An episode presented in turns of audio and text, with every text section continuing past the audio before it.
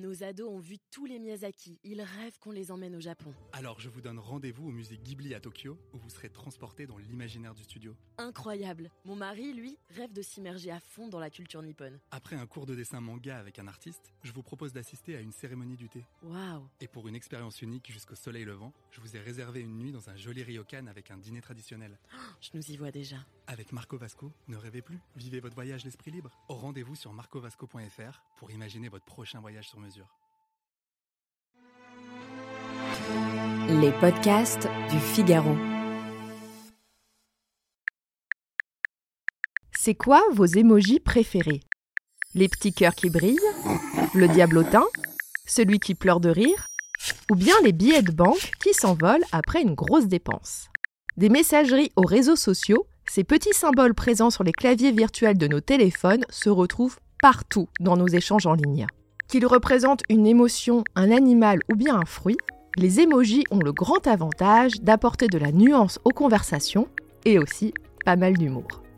S'il y a 20 ans, les émojis se limitaient à des gros visages jaunes qui sourient, font un clin d'œil, pleurent ou bien sont en colère, on trouve aujourd'hui sur nos smartphones plus de 3000 émojis différents.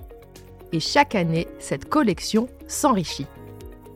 Par exemple, en 2023, on a vu arriver les émojis Anne, Méduse, Petit Pois, gingembre et le très attendu cœur tout rose. Et les prochains à suivre devraient être le citron vert, le champignon de Paris et le phénix. Tout ça semble très inoffensif, voire même un peu niais, mais on a aussi vu passer au fil des années des émojis qui ont fait un peu plus parler, comme la femme voilée ou bien l'homme enceint. Mais qui décide quels seront les nouveaux émojis Non, ce ne sont pas Apple ou Google qui décident tout seuls dans leur coin, mais une association très bien organisée. Allez, je vous explique tout en 5 minutes. Bienvenue dans Question Tech, le podcast du Figaro qui répond à vos interrogations sur les nouvelles technologies. Je suis Chloé Voitier, je suis juriste tech au Figaro Économie, et je vais vous parler dans cet épisode du consortium Unicode, l'association qui chapeaute les émojis. Et pour bien tout comprendre, nous allons remonter dans le temps, dans les années 1990.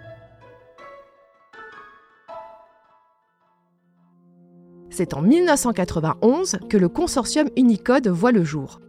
Cette association a un but simple, que l'ensemble des signes qui composent le langage humain soit parfaitement lisible sur tous les types d'ordinateurs du marché.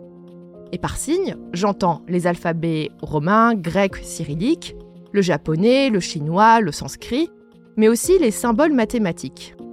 Le consortium Unicode est donc ce que l'on appelle un organisme de standardisation. Partons désormais au Japon.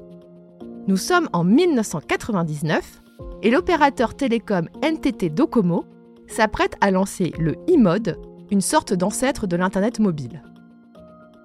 Le concepteur d'interface Shigetaka Kurita est chargé de concevoir une centaine de pictogrammes, comme un cœur ou un sourire, qui vont permettre aux clients de NTT de s'envoyer des messages écrits sans que ces derniers ne soient trop longs. Et c'est ainsi que le terme emoji est né. Et oui, emoji n'a rien à voir avec le mot émotion. Il est tiré d'un mot valise japonais qui signifie une image qui a un sens. En 2010, le consortium Unicode s'empare des emojis qui ont essaimé dans le monde occidental via MSN Messenger ou bien les forums de discussion.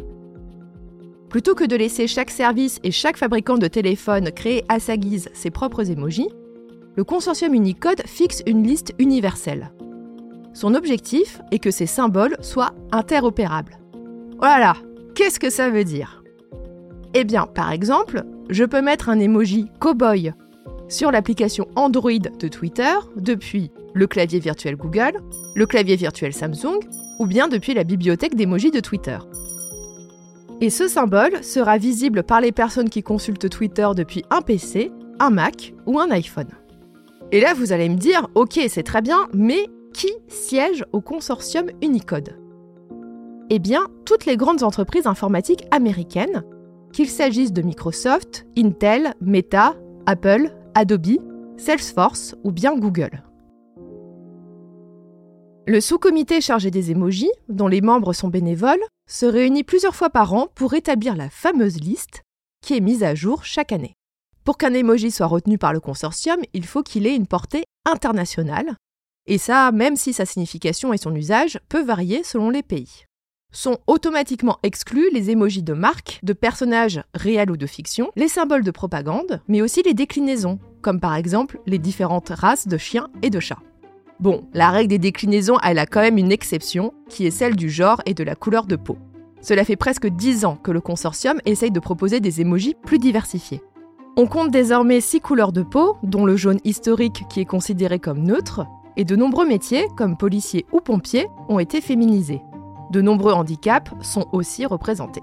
Mais la course à l'inclusion peut conduire à des situations un petit peu absurdes. Il existe par exemple pas moins de 26 emojis pour représenter l'idée de famille, avec des familles monoparentales, des couples hétéros, des couples gays, et toutes les combinaisons d'enfants possibles. Le consortium a reconnu en janvier 2023 être allé un petit peu trop loin, et il pense revenir à un pictogramme neutre, la simple silhouette de deux adultes et de deux enfants, sans aucun sexe identifiable. J'oubliais un point important. N'importe qui peut envoyer un dossier pour défendre la création d'un nouvel emoji. Mais accrochez-vous. Non seulement le dossier doit être solidement argumenté, mais son étude peut prendre de 1 à 2 ans. Et le succès est très loin d'être garanti. La campagne pour l'intégration du drapeau breton s'est soldée par un cuisant échec. En 2019, le journal Le Monde avait déposé un dossier pour l'emoji raclette. Et il a lui aussi fini le bec dans l'eau. 20 minutes suisse a par contre réussi à faire valider l'emoji fondu. Les voies du consortium Unicode sont parfois impénétrables.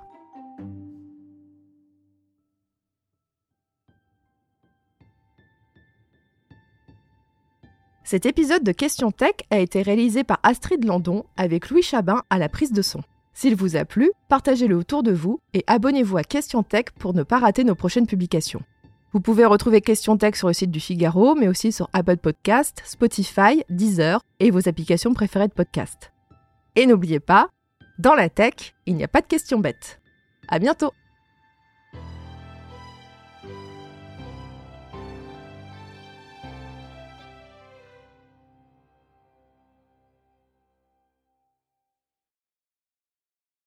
Nos ados ont vu tous les Miyazaki. Ils rêvent qu'on les emmène au Japon. Alors je vous donne rendez-vous au musée Ghibli à Tokyo, où vous serez transporté dans l'imaginaire du studio. Incroyable. Mon mari, lui, rêve de s'immerger à fond dans la culture nippone. Après un cours de dessin manga avec un artiste, je vous propose d'assister à une cérémonie du thé. Waouh Et pour une expérience unique jusqu'au soleil levant, je vous ai réservé une nuit dans un joli ryokan avec un dîner traditionnel.